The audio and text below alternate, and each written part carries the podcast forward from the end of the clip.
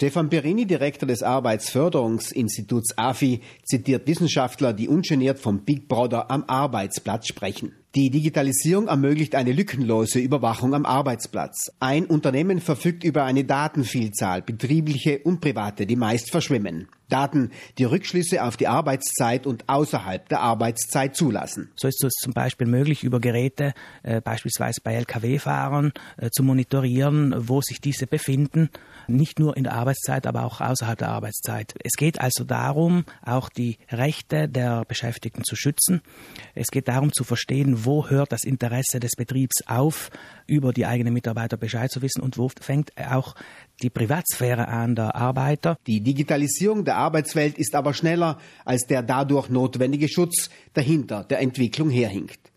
Die neue Technik ermöglicht, dass Arbeitnehmer an ihrem Arbeitsplatz kontrolliert werden. Ein bestimmtes Maß an Kontrolle wird schon notwendig sein, sagt Perini. Ein Aber schwingt mit. Wenn man sich überlegt, in welche Richtung sich das alles entwickeln könnte, gerade durch Videoüberwachung, äh, durch ähm, Möglichkeiten des Monitorings, wo man beispielsweise äh, welche Dateien man öffnet, wo man äh, welche Seiten man öffnet im Internet. Also hier ist schon eine Überlegung wert äh, oder müssen weitere Überlegungen angestrengt werden, inwiefern auch, sagen wir, die, die Privatsphäre der Mitarbeiter geschützt wird. Der Direktor des Arbeitsförderungsinstituts, Stefan Perini, geht davon aus, dass es auch am Arbeitsplatz eine Privatsphäre gibt. Diese muss halt gewährt werden. Manchmal ist die Diskussion um die Privacy seltsam. Nutzer sozialer Medien geben allein über die Nutzung dieser Medien ihre Daten preis. Facebook-User veröffentlichen persönlichen Informationen und Fotos,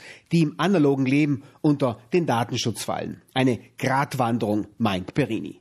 Der Betrieb braucht die Daten seiner Arbeitnehmer wie Geburt, Wohnort, Ausbildung, Steuer- und Gesundheitsnummer. Auch das Bankkonto liegt der Betriebsverwaltung vor. Mehr muss der Betrieb aber nicht wissen, sagt Perini.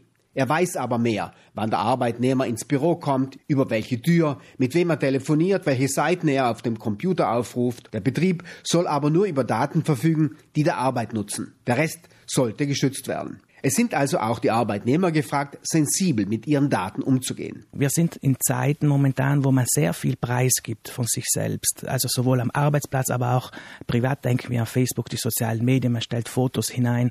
Vielleicht müssen wir alle auch äh, nochmal überlegen, was wir von uns äh, preisgeben. Es kann ja toll sein, beispielsweise, wenn man 18 ist, bestimmte Dinge ins Internet zu stellen, über Feiern und äh, ausgelassene Situationen. Aber natürlich wir wissen heute auch Personalagenturen, wenn sie Personal suchen, die schauen sich dann auch äh, Profile an und das kann auch zum Nachteil sein. Es wird auch ein Grundsatz äh, definiert jetzt, äh, das Recht vergessen zu werden sozusagen, dass man auch wieder äh, Dinge löschen kann, also die, von denen man nicht will, dass sie im Netz zirkulieren. Kritisch stellt Perini fest, dass Italien nicht auf die EU-Regelung zum Datenschutz vorbereitet ist. Perini befürchtet für die Unternehmen mehr Bürokratie, aber nicht unbedingt mehr Schutz für die Arbeitnehmer.